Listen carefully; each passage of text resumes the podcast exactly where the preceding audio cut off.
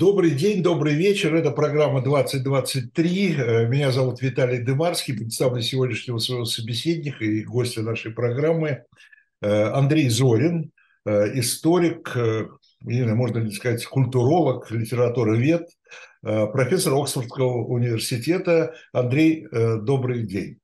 Здравствуйте. Добрый день. Здравствуйте.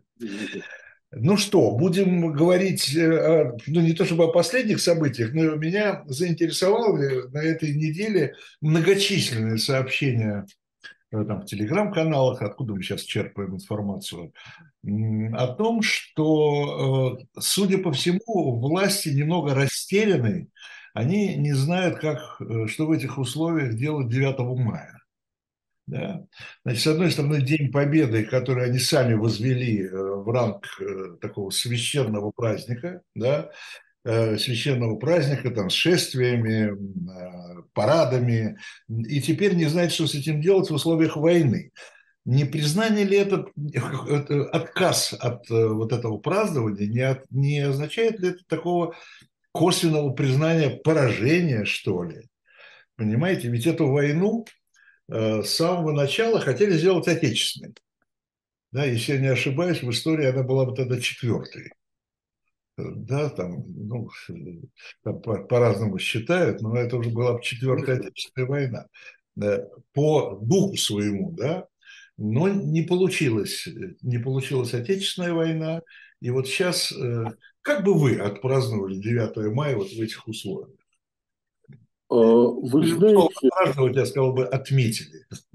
Да, да, это лучшая формулировка. Вы понимаете, э, победа в войне очень долгое время, э, десятилетиями, была единственной точкой истории, в которой существовал консенсус.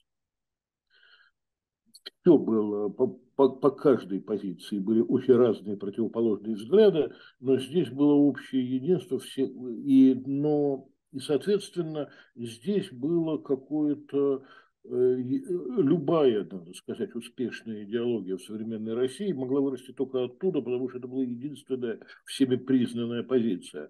Но были отчетливые две традиции, две, две идеологические модели, даже не столько идеологические, сколько эмоционально-психологические восприятия этого дня. Была такая торжественно-парадная линия э, с оружием, с брецанием, с грохотом, с э, парадами, генералами и так далее, а была скорбная линия память о погибших, память об ушедших, память неимоверных жертвах и так далее. И какая-то часть населения, людей пыталась перевести немножко регистр в режим памяти, а не в режим торжества. Между этим пытались какие-то находить компромиссы, знаменитая формула «праздник со слезами на глазах», очень популярная и так далее. И, э, понимаете, здесь, э, и это всегда был, было внутреннее напряжение между этими двумя точками отмечания, вспоминания и памяти. И я бы, конечно, Э, отметил бы и вспомнил бы просто памятью о тех членах семьи, э, семей знакомых, которые не вернулись или которые были ранены. В нашей семье тоже много таких. Э, смотрите, вы назвали две как бы линии, да, вот этого празднования, что ли. Но прямо на наших глазах, ну, на моих, во всяком случае, я все-таки я в России, появилась третья линия такая, я бы сказал, такая пошлая реконструкция. Да, э, вот эти вот там э, в Петербурге, я вот последние годы жил в Петербурге, э, там вот эти вот полевые кухни 9 мая, значит, раскидывают детей, современных детей, значит, кормили кашами э, военными и так далее. Это такая можем повторить, э, но э, сама по себе формула можем повторить, она, я бы сказал, пошловатая, да, а, а вот э, можем повторить вот это, это вообще, это, это ни в какие ворота не лезет. Зачем это? Почему это находит отклик? А, вы знаете, тут, я думаю, это интересный, очень важный вопрос. Формула можем повторить, я бы не назвал пошловатой, на чудовищное и человеконенавистническое, если вспомнить о количестве убитых и погибших. Пошловатые – это не всегда так ужасно, но пошловатые. Да, а здесь что-то невообразимое за этим стоит. Вот, но, э, понимаете, э, идея реконструкторского такого, я, я видел это отчасти, замечал и наблюдал, она вообще же последний период, это не, не только э, последний год, вообще последний период российской истории отмечен сумасшедшим интересом к вот этому разыгрыванию прошлого и, прежде всего, войны. И она была связана, не доводилось об этом говорить, мне кажется, с э, каким-то ужасно драматическим сдвигом темпорального режима, когда изъяли будущее. Будущее было, это было давно, никто ничего не мог планировать, будущее было изъято, будущего не было, не было никакой модели, не было образа будущего. И поэтому... Это вы сейчас про какой период говорите? Я говорю про период, предшествовавший началу войны. А, вот. Это или, или Второй мировой? Нет, нет, нет, этой, последней. А, этой. То есть уже 21 век. Уже 21 да, век.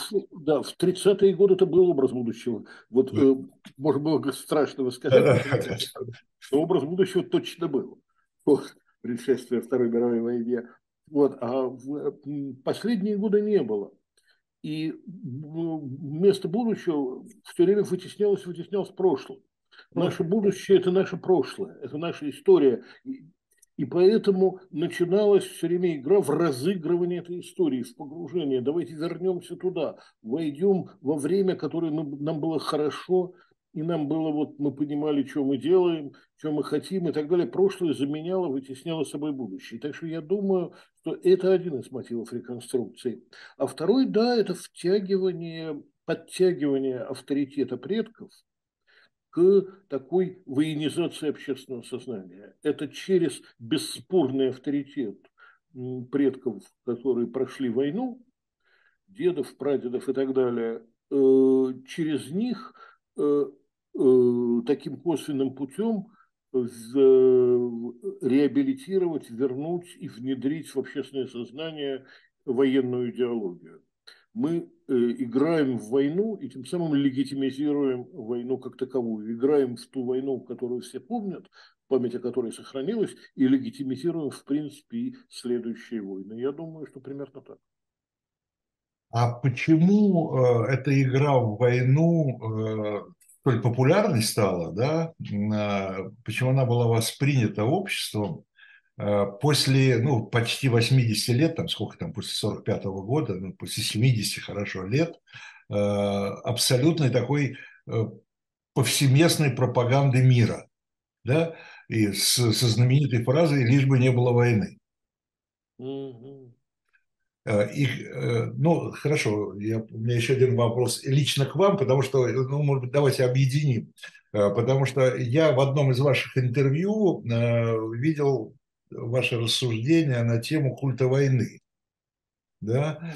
Вот этот культ войны, о котором фактически сейчас говорили, то есть вы говорите, что это культ войны как таковой, как э, формы существования общества или страны или государства, да?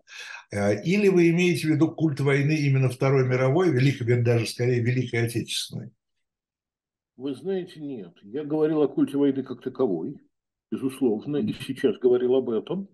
Но э, это, э, как вы правильно сказали только что, это колоссальный поворот интеллектуальный, идеологический, психологический от э, вот тех формулировок никогда только бы не было вот, и все прочее, значит, ну, вот всех знаменитых формул. Миролюбивая политика советского государства и так да, далее. Да, борьба за мир. Борьба да, за мир.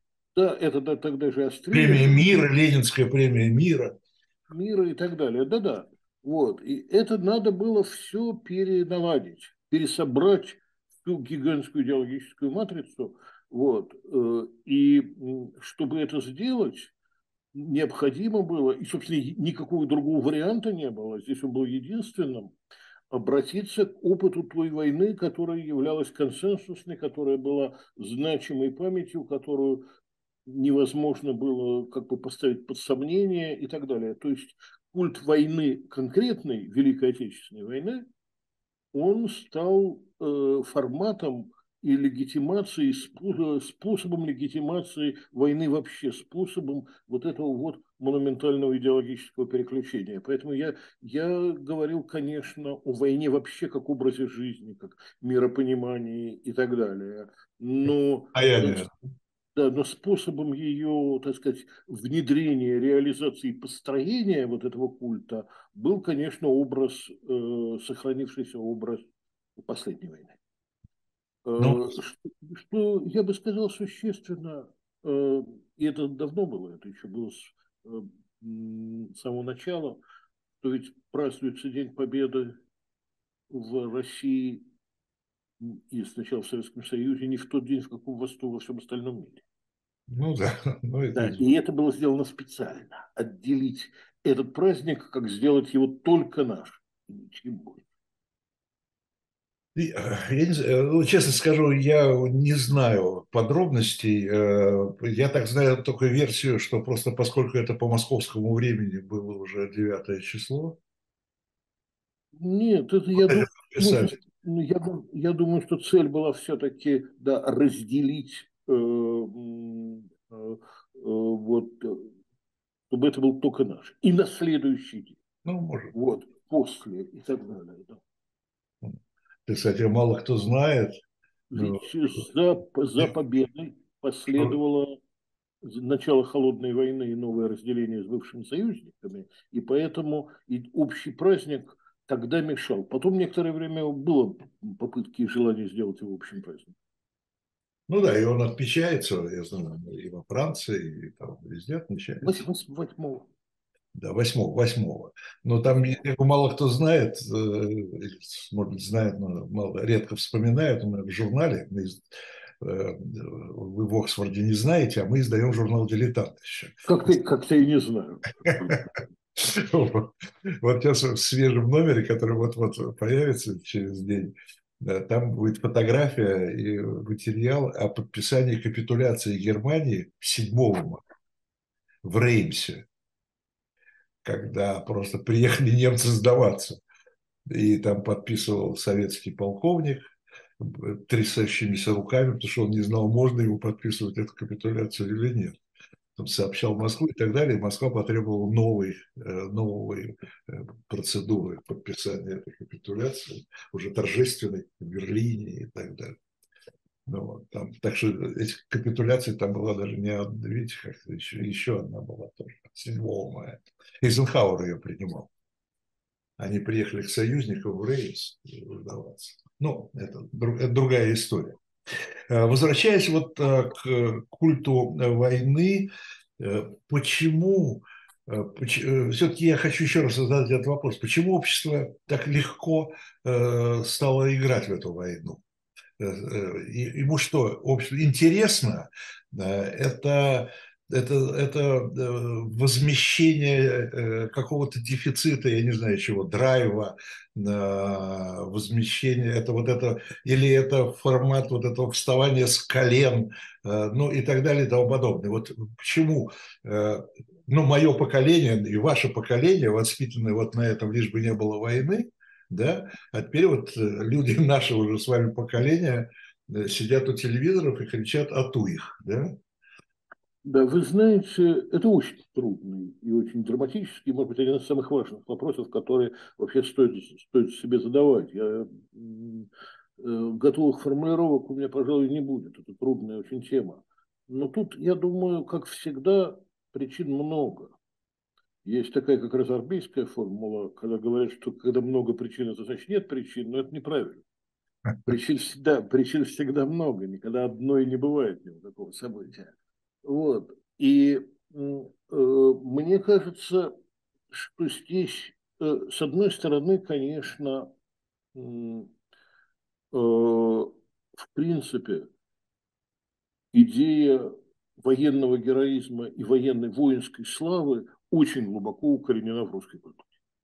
Она очень давняя, и, так сказать, это, э, как сказал Петр Андреевич Вяземский о Гавриле Романовиче Державине, э, бард народа, всегда стоявшего под ружьем. Вот. Войн много в истории, военные победы, э, да, тоже наши деды славные победы, наши отцы русские полководцы и так далее, это все э, не сейчас придумали. Здесь нет уникальности, потому что э, для вообще героизации войны для очень многих культур свойственна. Но в России она всегда была очень значимой стороной дела. Поэтому было на что опереться на традиции.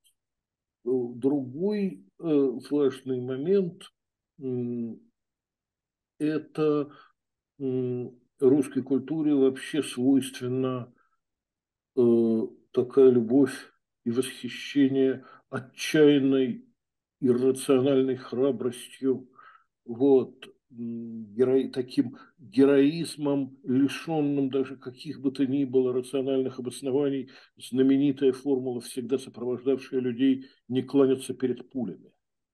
Человек не кланялся перед пулями, что это значит? Ты должен стоять прямо и получить пулю в лоб, а не согнуться, когда, чтобы она пролетела над тобой. Вот. Не кланяться пулям. Вот храбрости такой абсолютной, э, э, очень тесно сюда же входит со следующим э, такой поэтизации жестокости, э, очень терпимое отношение к криминальной культуре, не столько даже терпимое, это очень важная часть культуры. И э, вот эта вот идея силы и героизма как ценности, она была очень сильна всегда, и поэтому здесь было на что опереться. С другой стороны, во время вот всей этой разговоров о мире, войны-то шли. Э, была афганская война, были другие вооруженные вмешательства, была чеченская война, было много другого, и было, э, возникало чувство, формула у каждого поколения своя война фигурировала, ее ветераны этих войн рассказывали детям, и все это всегда в области такой пропаганды и легитимации подстраивалась к опыту Великой Отечественной войны. Вот наши деды воевали, мы тоже воевали, мы там воевали. Э, это пройти военное дело, это, так сказать, священное наше. Вот. И эта линия тоже была. И она, всегда, она была подспудной в эпоху борьбы за мир знаменитой. Да, и были анекдоты типа, что войны не будет, но будет такая борьба за мир – ничего а не останется. останется. Не останется. Вот. Это, это все, все всегда было. Значит, но это действительно вышло на первый план и оказалось очень востребовано да, на почве ресентимента, чувства, что нас обидели, что э, Советский Союз проиграл холодную войну, и мы теперь вот, значит, должны ее переиграть и показать это нас обхитрили, но мы все равно сильнее. Ну вот я бы сказал, как, как-то так. Это не на пустом месте возникло. Ну, конечно, ну вообще на пустом месте вообще ничего не возникает. Да, всегда какая-то почва должна быть. А вот в этом, э, э, в этом прославлении героизма, вот в этом не кланяться перед пулями, э, вот в храбрости как ценности такой высшей, да, там нет ли еще одной составляющей? увы, э, свойственные для русской жизни, российской жизни. Э, это очень низкая цена человеческой жизни. Да, да, это так. Но что в, так сказать, в героическом изводе этой, эта низкая цена начинается с собственной. Я не ценю собственного. У э,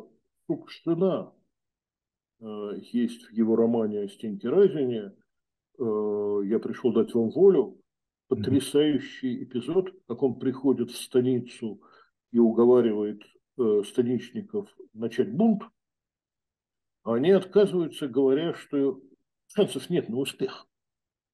И он и так и сяк пытается их расшевелить, они продолжают отказываться, аргументов у него нет, и в конце концов он говорит, ну хорошо, нет что, надежды.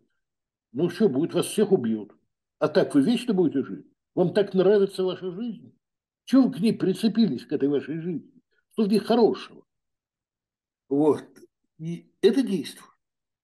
Стыдно и неловко показать, что ты дорожишь собственной жизнью в первую очередь. И оттуда уже, если я своей не дорожу, чьей еще я буду дорожить. Это действительно так. И это, этого много в э, самых великих произведениях русской литературы.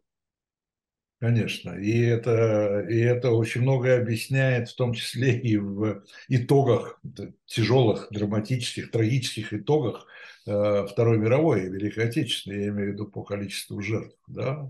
Да, да.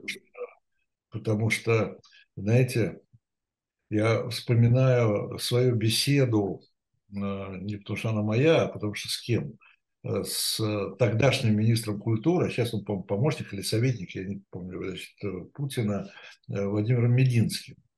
Это было сказано публично, поэтому я могу повторить за, за ним его подход к этому. Да, вот в программе «Цена победы», которая еще на эхе Москвы выходила, вот, мне Мединский говорит, ну, то есть он говорит, это же не его личное, да, у вас неправильное название программы цена победы. Я говорю, почему? Он говорит, у победы нет цены. Да? У победы нет цены. Он говорит, погибло бы не, там, не 27 миллионов, а 40 миллионов или 80, не имеет значения, победа важнее. Да, да, ну ведь об этом сказано в песне Куджавы, знаменитый из белорусского вокзала «Одна на всех». Вот, я э, Окуджава был далек от э, идиотического милитаризма, но это очень глубоко внутри находится, да, это очень, и это отзывается, это отзывается, в принципе, это отзывается не в, просто в каких-то пропагандистах милитаризма. Я когда слушаю эту песню, это во мне отзывается так. Вот, вот. Это... Да, да, да, да, конечно. Вот, и, э, ну, понимаете, э, взять э, гениальное стихотворение Пушкина «Делебаш». Э, вот, э, сшиблись в общем крике «Посмотрите, каковы!» Делебаш уже на пике, а казак без головы. Ну здорово, ну здорово, оба, и, и, и турецкий боец, и казак, вот, значит, ничего не боятся, бросились, вот посмотрите, каковы. Это восхищение вызывает вот эта вот отчаянная такая, да, это, это, это очень глубоко, это очень глубоко. Да, но здесь, э, мне кажется, что за этим стоит еще одно явление нашей жизни. Э, смотрите, хорошо, пусть погибнет 80 миллионов, 180 э, миллионов, ну, подход такой, да, там, я не знаю, 280 миллионов. А кто должен выжить? Правитель, наверное. Ну, наверное, наверное. Государство, но... Если государство выше, выше, чем человеческая жизнь, чем человек. Да, но правитель в данном случае не как физическое лицо, а, а как идея государства, как символ, как эмблема. Должно выжить государство как таковое, сохраняя. Да. Да, да. да. да. То есть, то есть вот это вот, э, ну, государство это вообще оболочка, да, э, Э, то есть вот это вот меньшинство, да, которое, значит, вот оно должно сохранить вот эту оболочку. Ну, вы знаете, э, это так, вы совершенно правы. Но кроме идеи государственнической, ведь я там ну, то же самое, например, я упоминал это вот тоже презрение к жизни, тоже героизация отчаянной храбрости и так далее, она очень сильно в криминальной культуре, которая яростно антигосударственная. Они государство ненавидят. И вообще, так сказать, э, анархическая антигосударственная составляющая столь же сильна в русской культуре, как и государственная. Анархизма очень много э, в России. Ну, вот э, об этом говорил много раз политолог Григорий Юдин. Он говорил, что русская политическая философия вообще не лидирует ни консерватизм, ни либерализм особенно не, не очень сильный в России, национализм, социализм более представлены, но тоже, так сказать, не лидирующие. Но вот анархизм в русской традиции, он самый сильный. Это, так сказать, он много раз эту мысль фиксировал, это очень глубоко. Но дело в том, что, то есть, мне кажется, что вот это, да, э, равнодушие к человеческой жизни, двум смертям не бывать, одной не миновать и так далее, оно глубже даже государства. Государство умеет это использовать в свою пользу. апроприировать из своей идеологической машине этот в, вот в Делебаше Пушкина, который я процитировал, никакого государственного нет. А вот это вот восторг перед упоением в бою и гибелью, и э, это самое, вот это, конечно, у Высоцкого чую с гибельным восторгом. Вот, пропадаю. Вот это, это очень глубоко. Но государство это вставляет вот эту воинскую дисциплину, тело в, в сохранение себя, превращение в себя в вечный символ и так далее. А, мы вот когда говорили о, о том, как общество легко согласилось играть в эту войну, да, э, ну вообще играть в войну, не в эту, а вообще играть в войну, э, вместе с милитаризацией этого общества, вот все время возникает вопрос, почему так легко власти удалось повернуть общество сюда. Сейчас, я не знаю, правда, насколько это будет легко, мне кажется, что это вообще неподъемная задача страну, в общем-то, ну, европейской культурой, это не, не, невозможно опровергнуть. Да? Сейчас, значит, пытаются развернуть в Азию. Да? И вот как и вот это и не возникает конфликта. Неужели вот это вот самое государство в любой его форме и в любых формах его приказов оказывается выше э, и сильнее, э, чем, э, чем традиции, чем там, умонастроения и так далее, которые очень легко подстраиваются вот под эти под эти движения в верхних слоях атмосферы. Или эти движения в верхних слоях атмосферы все равно отражение того, что делается внизу. Вы знаете, тут э, этот процесс двусторонний. Мне кажется, что то, что происходит в верхних слоях атмосферы, как вы выразились, то, что идет сверху, значимо. Но это никогда не сработает, если на это нет спроса и так далее. Можно да, э, можно перенаправить, усилить, переакцентуировать, подчеркнуть одно и затушевать другое, но никакие власти, никакие пропагандистские машины не могут раскочегарить э, того, чего нет и того, что не существует. Но что касается, понимаете, европейской культуры, я бы не так уверенно бы говорил. Вот, я бы не так уверенно об этом говорил. Э, сам этот бесконечная постановка этого вопроса, а мы кто? Вот, она свидетельствует об очень сложном и драматическом отношении к э, этому. Само слово «Запад», фантастическая культурная конструкция, это что такое? Что такое Запад? Вот, это вообще не, непонятная вещь, вот, но сама она придуманная как мифологическая модель для русской культуры, с которым она всегда себя соотносит, всегда смотрит, а что они про нас думают, а как мы отражаемся, отношения любви и ненависти. Э, Россия, конечно, это можно сказать уверенно, не является, ну, скажем, азиатской культурой, хотя непонятно, что это такое. Азиатская культура – это ислам, это Дальний Восток, это Китай, это что вообще такое? Но это тоже очень неопределенное понятие. Но э, с Европой всегда отношения были сложными и драматическими, и всегда существовал, начиная, собственно, с э, Петра, полностью и абсолютно европеизированный верхний культурный слой в очень э, по-другому устроенной стране. Вот. И это всегда, был, всегда была проблемой, воспроизводящейся и сложной. Но и в этом смысле вот я бы эту э, мантру э, такую, что Россия сто европейская культура, и поэтому я бы ее очень бы осторожно использовал. Я бы сказал бы, Россия культура глубоко связанная с европейской, неотделимая от европейской. Вот в таких формулах можно говорить, но просто говорить... Некая соседняя с европейской, вы хотите сказать? Да, да, да, да, близкая во многих отношениях переплетенная и так далее. Но а, вы знаете, когда-то была книжка э, Зиновьева, например, она называлась «Запад и мы». Вот, и ее э, э, опубликовали во Франции и так и перевели «Запад и мы». под этим же заголовком. Ну, мы переводили на польский. Там началось какое-то легкое недоумение. А как перевести заголовок? Вот если мы скажем «Запад и мы», мы это кто? Вот. И тогда, значит, все-таки она в Польше вышла под заголовком «Запада Россия». Вот, чтобы было понятнее, чтобы никто не спутал. Вот, поэтому тут, э, понимаете, э, э, вопрос, кто европейский, кто нет, как вы хорошо знаете, в стране, где я живу, проблема, является ли она европейской, является очень сложной. Ну, Брексит прошел, мы ушли как бы из Европейского Союза, вот. И это бесконечная дискуссия, является ли Британия европейской страной. Бог его знает, я не уверен.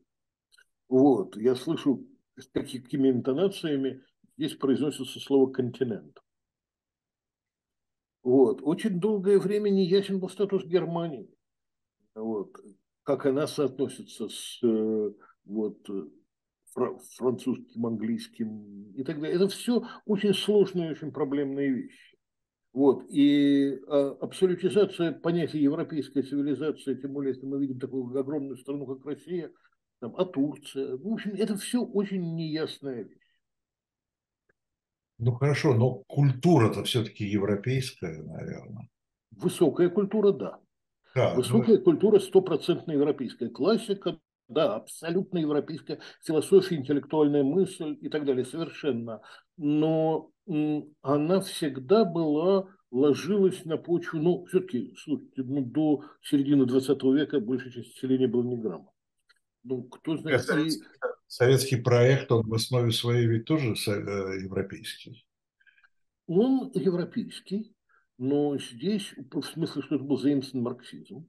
Ну да, но, но на, на русской почве он превратился... Он, в... он сильно видоизменился. Здесь есть европейское начало, но он очень сильно видоизменился. И чрезвычайно важный вопрос, почему миллионы крестьян пошли за людьми, говорившими на непонятном им языке, непонятным термином, что им был марксизм, но вот они, э, крестьянская война оказалась, что они увидели в марксистской утопии они увидели что-то глубоко свое, родное, близкое своему значит, устройству. Здесь было очень сложное сочетание разных элементов. Правящая, да, большевистская элита, конечно, была европейская. Совершенно. Но подождите-ка, но по поводу крестьян, там же как-то все проще объясняется. Раз дают землю, то как не пойти? Там вполне такой меркантильный, я бы сказал, интерес, такой материальный. Ну, тут было много разного. Я понимаю, что, опять же, одной причины нет, там да, много, много разного, но просто... Это, это... Надо было язык понимать, им надо было понять одну фразу, или вот это один, как он там назывался, этот, господи, то, что Ленин опубликовал, там земля, земля христианам, фабрики рабочим, и что-то там еще кому-то. Вот. Ну, а это было понятно, это не надо было переводить особенно. Так что там, по-моему, так как раз другое дело, что большевики очень умело сыграли на этом, конечно. А скажите, пожалуйста, поскольку вы упомянули Германию, мы сейчас и Советский Союз уже вспомнили, у нас такая беседа свободно текущая и по разным, по разным углам, э, заходящая в разные углы.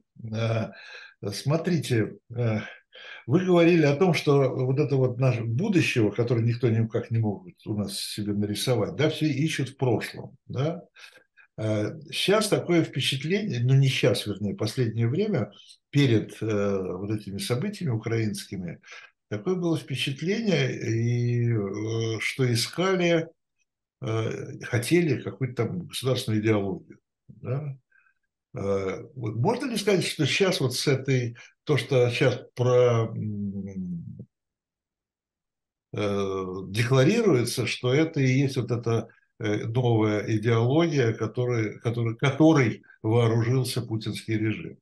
Ну, грубо говоря, это такой, ну, можно сказать, национал-большевизм или русский национализм, или близких даже к фашизму, я бы сказал, именно к фашизму, не к нацизму, да как, как вообще, и вот, э, вот это, как формируется вообще, извините, вот эта каша, да, э, из э, крайне правого вместе с советским левым, националистической, с интернациональным и так далее. Ну, видите, идеология так устроена. Вот. Дело в том, что она обращается к миллионам людей. А, и более того, она обращается к человеку, одному тоже, который всегда, мы все так устроены, мы крайне непоследовательны.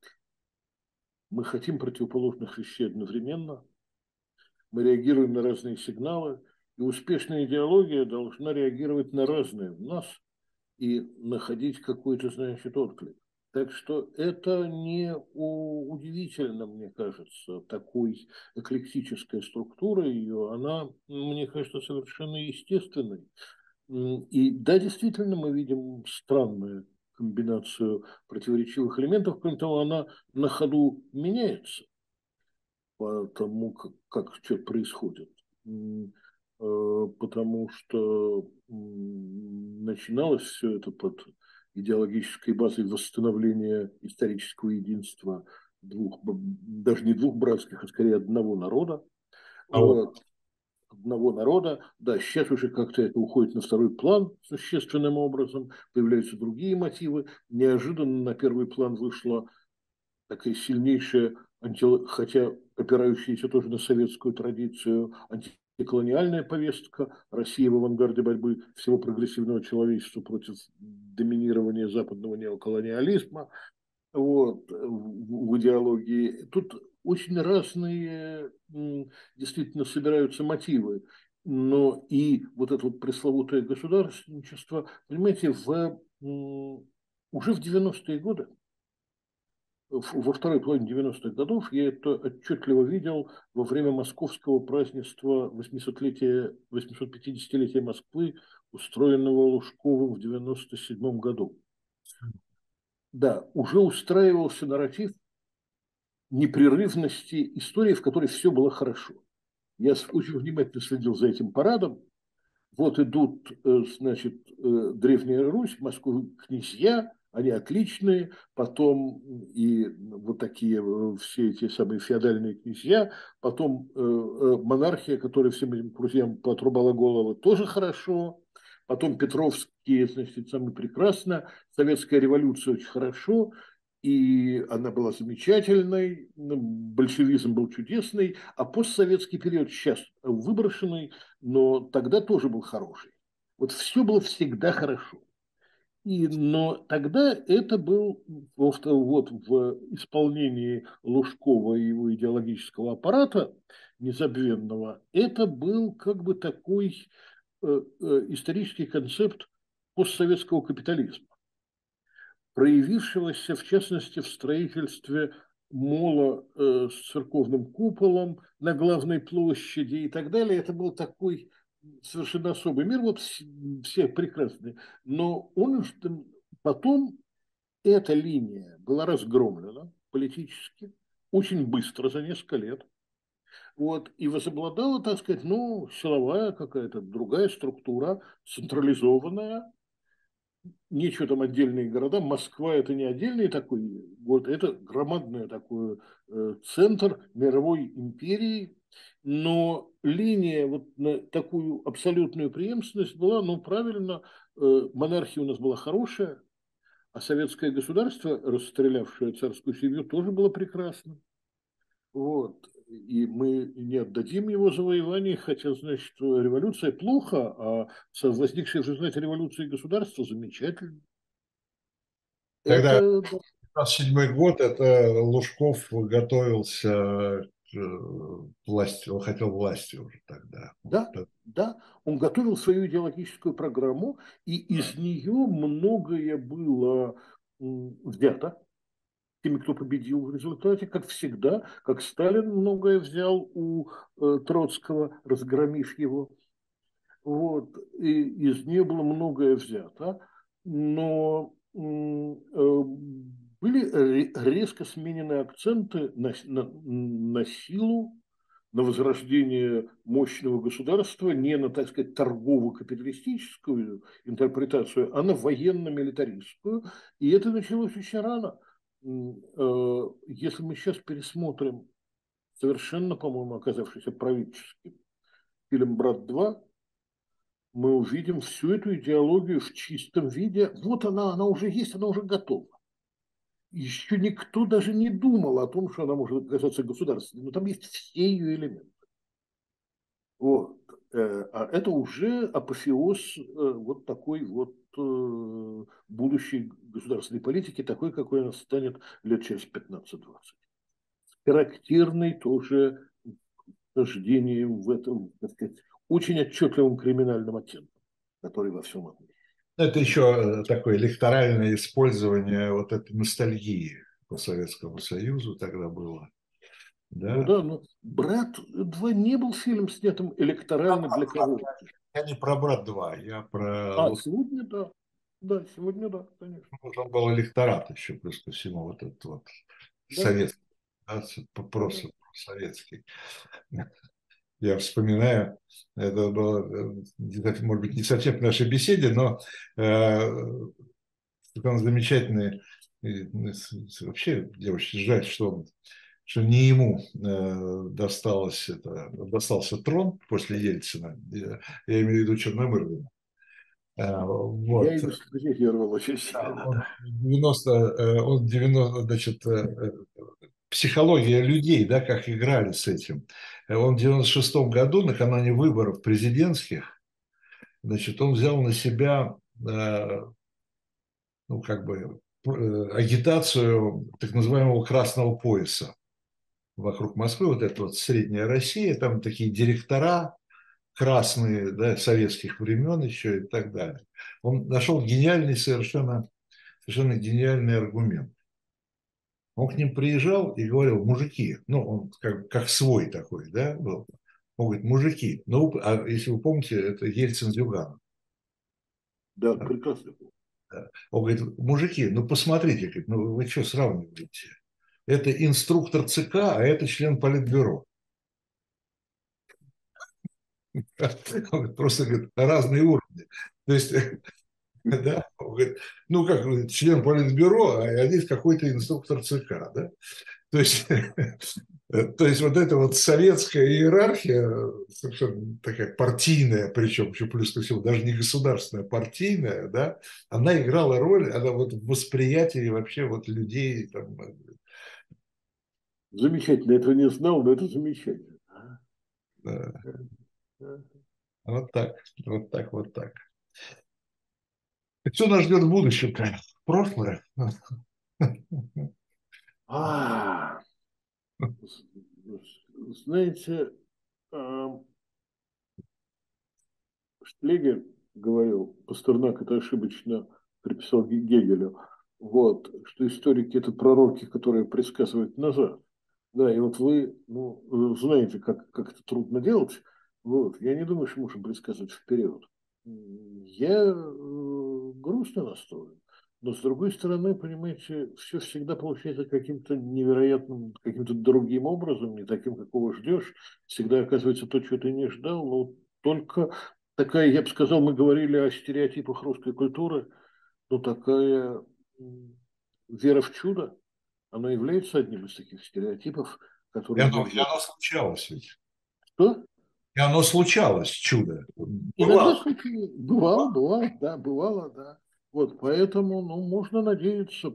Знаете, как написано в одном из э, рассказ, случаев Хармса, как человек в, в ящике сидит, вот его заперли в сундук, а он все-таки потом неожиданно открывается дверь, он вылезает оттуда, вот не может. И он говорит, значит, жизнь победила смерть неизвестным науке способом. Ну, вот.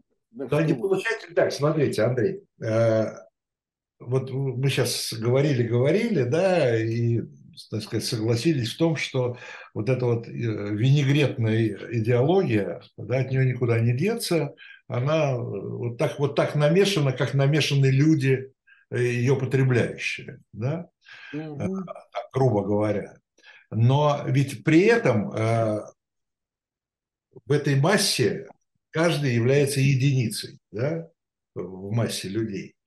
И я, вы, э, мой сосед, там все, все вы ждут, жди, э, мы, я жду своего. Я жду, да, что э, отклика там наверху на, на свои запросы. И означает ли, что вот это вот, вот эта намешанная идеология, что она может, тем не менее, объединить такого, такие массы людей? Вы кто-то, кто-то, кто-то, там, я не знаю, сейчас там, фамилии, которые сегодня на слуху, там, э, Пригожин, я имею в виду не Иосифа, а этого, Вагнеровского, да, э, ждет своего, и он это, и он это находит. Там Стрелков ждет свой, Гиркин, да, он ждет своего, и он это находит. Более того, даже либералы там какие-то что-то такое там находят, да, и, и, и, так далее, да. Но э, но и столь же, и столь же много э, вот в этом идеологическом месиве э, того, чего хочется от себя отогнать.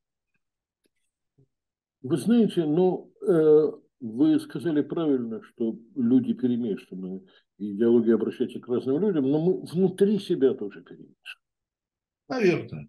Да, мы, каждый из нас хочет разного. И в этом смысле находятся какие-то вещи, которые э, работают. Понимаете, был, был такой общий, который я разделял, э, общая позиция, что вот это вот такое увлечение игрой в войну, оно носит телевизионный характер. Как ты болеешь в футболе но не так там, когда тебя ждут каких-то жертв и так далее. Вот похоже, что это не вполне так оказалось. Вот. Трудно сказать, но похоже, что это оказалось не вполне так. Мне говорили э, американские социологи, э, что демографическая ситуация детерминирует э, и что не, невозможно сильный успех милитаристской идеологии в э, стране с низкой рождаемостью, где на женщину приходится меньше одного мальчика. Вот. Это, в принципе, противоречит чему. Ну, оказывается, не вполне. Понимаете, тут вещи, которые, в которых значит, действительно трудно сказать. Э, может быть, прошлое так значимо сейчас, потому что воспроизводятся на современном этапе модели, которые остаются в нас, они живут, они не умерли, но они современной жизнью вроде бы закрыты, э, а из глубины вылезает эта архаика, вот, на, на которую какие-то э, заложенные более модерной частью сферы нашей души неожиданно оказываются отзывчивы. Это это очень сложный, вообще говоря, для историков, в том числе и для историков культуры, но и для социальных историков, ну, о политических и говорить нечего. Вот. Это колоссальный материал, который будут изучать столетиями. Вот одна из центральных тем как бы исторической мысли. Просто, как говорил покойный Глазков, э, чем интереснее для историка, тем для современника печальней. Но это, понимаете, тут есть еще такая вещь, э, что людям ну, интеллектуальных профессий, интеллектуального слова очень свойственно преувеличивать свою какую-то уникальность и особенность. Вот. А как написал Бродский, пока мы думаем, что мы неповторимы, мы ничего не знаем. Вот. И э, в этом смысле, да, ну вот мы все, у нас во всех что-то намешано. И строится идеология, которая к части этого как-то обращается, что-то вынимает на поверхность, и какие-то вещи оказываются много более живучими, чем мы сами думали. Э, возможно, эта волна, я не исключаю это, что она достигла какой-то кульминации и пойдет на спад. Это вполне вероятно, а может нет. Бог его знает. Я не отвечу вам за будущее никак предсказать не берусь. Думаете, э, ведь все-таки вот в этом процессе, ну, я имею в виду в конфликте, э, есть две стороны. Да? Э, понятно здесь, так сказать, роль и что сделала Россия, но насколько поведение, политика вот этого коллективного Запада, о котором мы сегодня говорили, да, насколько они способствуют как ну, раньше такое в советском, по-моему, в советском нарративе такое было выражение выходу на, стол, э, выходу на столбовую дорогу истории, да?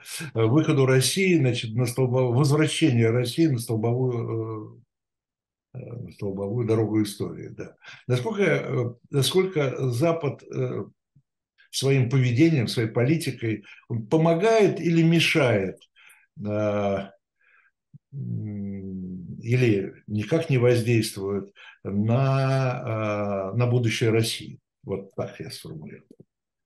Понимаете, э, ну, с одной стороны, это вопрос немножко за пределами моей компетенции. Это все-таки связано, ну, сказать, со специалистом по международным политикам надо обсуждать. Я был... Политика. Вот, вот я имею в виду отношение к России. Отношения, понимаете, значит, да, я был в свое время, собственно говоря, мне тут не надо э, как бы ничего говорить, все опубликовано. Я был в ужасе, например, когда начался косовский конфликт, и был убежден, что это кончится плохо. Для, значит, прежде всего для страны, в которой я, я, я, я живу, с которой я связан. Вот. Какие-то вещи, да, понимаете, но Почему мы думаем, что там должны быть все умные, гениальные какие-то? И, и с одной стороны, и с другой стороны, в первую очередь должны думать о нас. Там миллион каких-то своих соображений, какие-то, да, решения, вероятнее всего, решения, которые принимали западные политики, какие-то их подходы не лучшим образом действуют, может быть, до сих пор не лучшим образом действуют и все прочее, но, с другой стороны, понимаете, ну, любой разговор о любом конфликте и на человеческом уровне, и на, на каком угодно, начинается с формулы, что он, а почему он, ну, а, своя голова на плечах у тебя есть или нет у тебя своей головы на плечах. Вот. Наверное, то есть я, я, я согласен. Я согласен, я бы полностью согласился, что политика Запада была далеко не самой разумной на очень длительном протяжении постсоветского периода. Вот и с разных сторон. Да нет, это того, чтобы его критиковать, понимаете, не для того, да, чтобы... Ну, да, она, она была не самой разумной, да, и а, а, а почему бы мы ждали, что она будет самой разумной? Вот, э, это, на это нет. Это такая тоже, знаете, один из, поскольку в России э, принято Запад или так называемый условный Запад или демонизировать, или идеализировать, вот. Была в 80-е годы вот это «хотим быть во всем цивилизованном мире», жить как в нормальной стране и так далее. Вот. И это какой-то продукт идеализации, ожидание, что их политика всегда будет разумной. Да с какой стати? Вот. Политический класс ни в одной стране мира не блещет умом. Э, вот. Это такое, да, не лучшие люди этим занимаются ни в какой стране мира. Э, вот. Испытывает кадровый голод. Да, да, и э, качество человеческое. Знаете, если у меня есть две минуты, то я бы рассказал, мне мой э, один западный коллега сказал, я 40 лет преподаю, и уже точно знаю, что будет из каждого студента. Вот есть выдающиеся, блестящие, вокруг которых всегда роятся люди, идеи и так далее, эти будут заниматься бизнесом. Есть умные, талантливые яркие, но без ярко э, выраженной харизмы и лидерства. Они будут заниматься наукой. Есть э, исполнительные, толковые, но звезд с неба не хватающие. Эти станут чиновниками. А есть те, которые вообще никуда не годны. Это будут политики. Вот. Это про западную страну говорю. Чтобы не обиделись наши политики, вы хотите Нет, к тому, чтобы... Это, универсаль... это универсальный подход. Нет? Это универсальный, это универсальный, да. Вот. Поэтому, значит, ну, чего мы так уж ждем от так называемого Запада? Да нет, в общем, ничего. Ну, просто ну, сейчас вот момент обострения, Э, я не знаю, вот чувствуете ли вы, например, ну вот эти вот, вся вот эта отмена культуры, вообще э, отношение вот к, к русской культуре. Там, понимаете, э, как представитель страны-агрессора, да, Я не имею права, как мне кажется, публично, тем более там критиковать Украину. Да? Но, но какие-то вещи хотелось бы понять, скажу я дипломатично. Вы знаете, что касается Украины, ну, это вещь нормальная и неизбежная. Кроме того, даже условно говоря, эти памятники Пушкину, э, значит, они ставились там не потому, что мы так ценили его поэтическое творчество, а потому, что они указывали на центральную роль русской культуры. Вот. А, поэтому Украину надо решительно вынести за скобки. Э, очень, так сказать, ну, более сложная, но какая-то ситуация в странах Балтии, например, кажется, и в Польше. Вот, то есть в странах, которые были частью когда-то Российской империи на тех или иных исторических периодах. Но вокруг себя я ни малейших признаков отмены русской культуры не чувствую, никакой. Э, всех русских композиторов играют, ставят, да, с грандиозным успехом только что прошла в Мюнхене «Война и мир» Прокофьева, поставленная Черняковым, да, с колоссальнейшим успехом вот, и там певцы были из всех э, стран, из России, из Украины, откуда угодно. Вот, и ну, э, вот кругом себя я не вижу никакой отмены русской культуры. Ее просто нет. Ну да, в странах, близких к театру военных действий, там что-то такое происходит в какой-то степени. Хотя, по-моему, это очень преувеличенная проблема. И никакой русофобии я на себе не чувствую. Да, опять-таки, понимаете, что касается политики, э, масса э, ограничений визовых, других для конкретных людей, вот э, запреты иметь банковские карточки и так далее, я не, на меня это производит впечатление тяжелого идиотизма, потому что я прежде всего не понимаю, какая в этом прагматика и чем это поможет их политическим целям, а миллионам людей эта жизнь испортит. И вот здесь, э, и это опять такая политическая дурь. Ну, это а нагнетание. нагнетание. Да, а что касается э, абсолютной дурь, и это как тяжело и неприятно наблюдать. Вот. А что касается русской культуры, я бы за нее не волновался. Вот. Ничего, да, все у нее будет в порядке. Значит, с уверенностью в будущем, если не России, то русской культуры, мы завершаем как я сказал. Благодарю э, Андрея Зорина. Э, напоминаю, профессор Оксфордского э, университета, профессор Оксфорда, историк, культуролог, искусствовед, литературовед. И программа 2023. Меня зовут Виталий Демарский. И до встречи через неделю. Всего доброго.